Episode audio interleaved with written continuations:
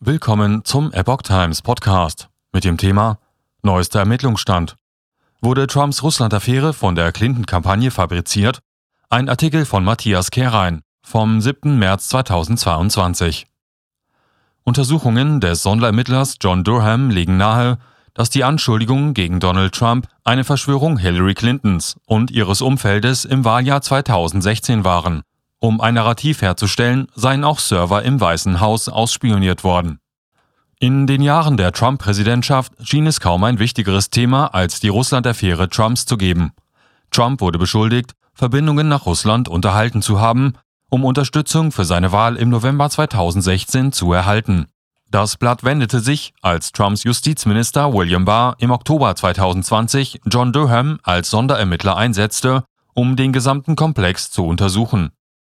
Auch unter der Regierung Biden konnte Durham seine Arbeit fortsetzen, auch wenn er Dinge ans Tageslicht brachte, die den Demokraten und der damaligen Konkurrentin Trumps, Hillary Clinton, nicht schmecken kann. Der seine Untersuchungen lieber akribisch und abseits der Öffentlichkeit erledigt, ließ Trump schon zu der Aussage Where is Durham? Wo ist Durham? hinreißen. Im kürzlich stattgefundenen Gespräch mit der Epoch Times bestätigte Trump, dass er es lieber sehen würde, wenn die Untersuchungen schneller voranschreiten würden. Durhams Tätigkeit sei aber eine der wichtigsten Aufgaben, die derzeit in Amerika wahrgenommen werden, so Trump. Durhams Erkenntnisse sind sehr brisant, weil sie belegen könnten, dass die Clinton-Kampagne eine sogenannte Swift-Boat-Kampagne, Schmutzkampagne, gegenüber Trump gefahren hat. Nach Erkenntnissen der Epoch Times-Experten Jeff Carlson und Hans Mahnke wurde diese von Clintons Kommunikationsdirektorin Jennifer Palmieri schon im Februar 2016 diskutiert. Dabei scheint es zwei Stoßrichtungen gegeben zu haben. Erstens wurde in einem von Christopher Steele hergestellten Dossier fälschlicherweise behauptet, dass Donald Trump im Präsidentenwahlkampf 2016 mit der russischen Regierung zusammengearbeitet haben solle. Zweitens gab es den Versuch, mit Hilfe von Internetspezialisten eine Verbindung der Trump-Kampagne mit dem Kreml zu konstruieren. Diese Bestrebungen wurden laut Durham am 4. Mai 2016 gestartet einen Tag nachdem Trump die Vorwahl in Indiana gewonnen hatte und damit als wahrscheinlicher Präsidentschaftskandidat der Republikaner feststand. Wichtige Person in dieser Sache Michael Sussman. Sussman, angeklagt für eine Falschaussage gegenüber dem FBI. Im September letzten Jahres klagte Durham gegen Sussman, einem Rechtsanwalt der Kampagne Hillary Clintons und dem Nationalkomitee der Demokraten, wegen Falschaussage gegenüber dem FBI. Am 12. Februar veröffentlichte nun Durham den Stand seiner Ermittlungen in diesem Fall. Am 16. September 2016, weniger als zwei Monate vor den Präsidentschaftswahlen, habe sich demnach Sussman mit dem General Counsel des FBI, James Baker, im FBI-Hauptquartier in Washington, D.C. getroffen. Dort soll er Baker Daten und White Papers übergeben haben, die angeblich einen verdeckten Kommunikationskanal zwischen der Trump-Organisation und einer in Russland ansässigen Bank, der Alpha Bank, belegen. Sussman trat nach Angaben des Ermittlers als ein besorgter Bürger auf und verschwieg, dass er die Unterlagen im Namen von zwei Kunden übergab. Diese Kunden waren Rodney Joffe, ein Unternehmer aus dem Technologiebereich mit Verbindungen zur Clinton-Kampagne und die Clinton-Kampagne selbst. Soweit die Anschuldigungen gegen Sussman, die zu seiner Anklage führten. Doch wie kam er an das ausspionierte Material und in welchem Zeitraum? Welche Beweise gibt es? Joffe spionierte Trumps Server aus.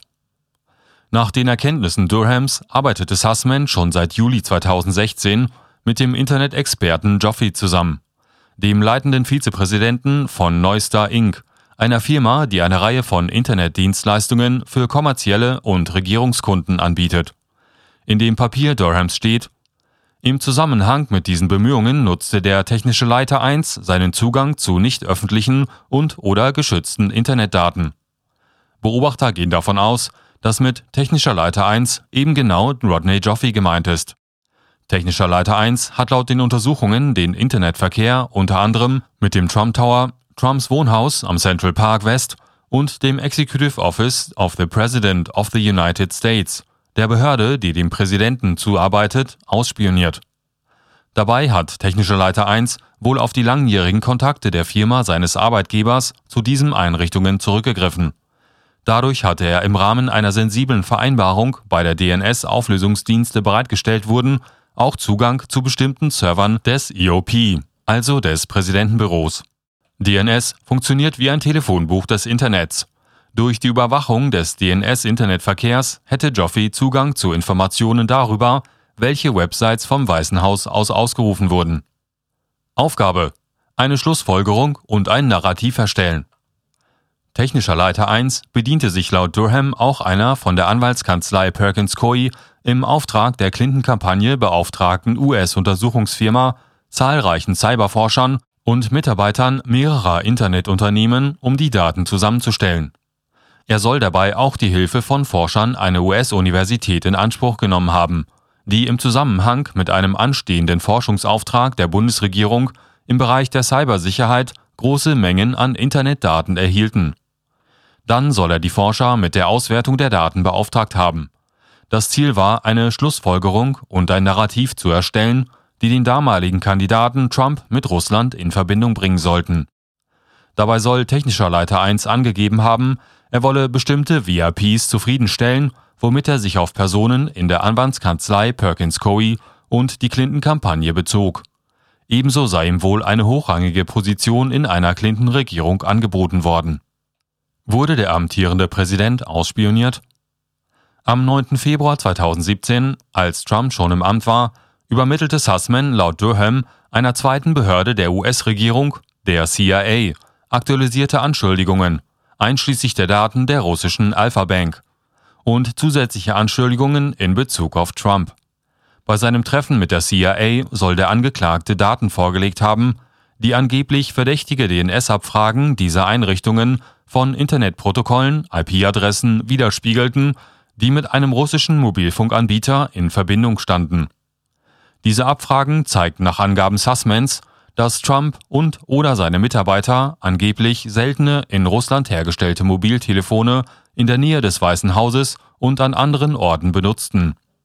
Der Sonderermittler habe für beide Anschuldigungen aber keine Beweise gefunden, heißt es.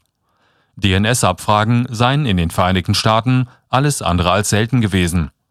DNS-Abfragen, an denen das IOP, das Präsidentenbüro und ein russischer Telefonanbieter beteiligt waren, starteten mindestens schon Anfang 2014, also während der Obama-Regierung und Jahre vor Trumps Amtsantritt.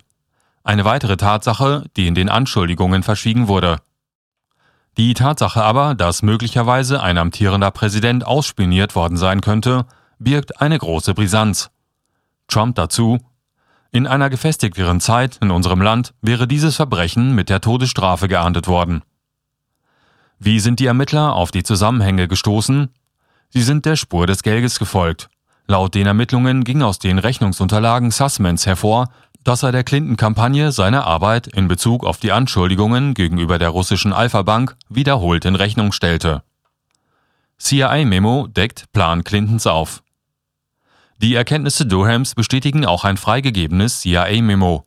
In diesem Memo wurde über abgefangene Informationen berichtet, wonach Hillary Clinton angeblich einen Plan über den US-Präsidentschaftskandidaten Donald Trump und russische Hacker, die die US-Wahlen behindern, als Mittel zur Ablenkung der Öffentlichkeit von ihrer Nutzung eines privaten E-Mail-Servers genehmigt hätte, heißt es dort.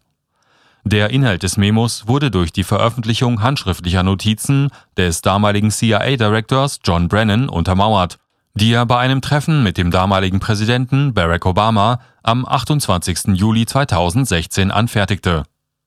Aus den Notizen soll hervorgehen, dass Brennan Obama darüber informierte, dass Clinton den Vorschlag eines ihrer außenpolitischen Berater gebilligt hatte, Donald Trump zu verunglimpfen indem er einen Skandal schürte, der eine Einmischung des russischen Geheimdienstes behauptete.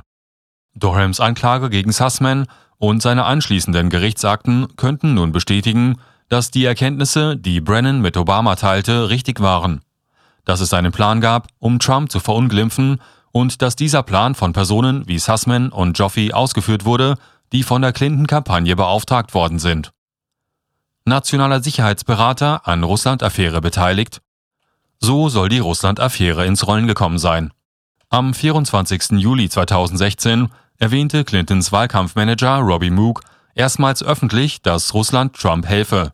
Am 31. Oktober 2016 Rund eine Woche vor den Präsidentschaftswahlen am 8. November veröffentlichte die Seite Slate einen Artikel mit dem Namen Was a Trump Server Communicating with Russia? Hat ein Trump-Server mit Russland kommuniziert? Innerhalb weniger Stunden soll die Clinton-Kampagne die Reichweite des Artikels vergrößert haben, weil einer der leitenden politischen Berater Clintons, jetzt nationaler Sicherheitsberater in der Regierung Biden, Jake Sullivan, folgendes offizielle Statement der Clinton-Kampagne veröffentlichte.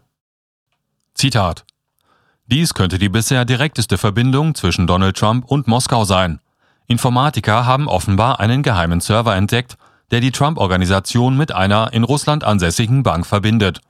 Diese geheime Hotline könnte der Schlüssel sein, um das Geheimnis von Trumps Verbindungen zu Russland zu lüften. Es scheint, dass die Trump-Organisation etwas zu verbergen hatte, da sie offenbar Maßnahmen ergriff, um die Verbindung zu verbergen, als sie von Journalisten entdeckt wurde. Zitat Ende. Hillary Clinton griff einen Satz Sullivans auf und postete ihn noch am selben Tag auf Twitter. Informatiker haben offenbar einen verdeckten Server entdeckt, der die Trump-Organisation mit einer in Russland ansässigen Bank verbindet. So der Post von Hillary Clinton.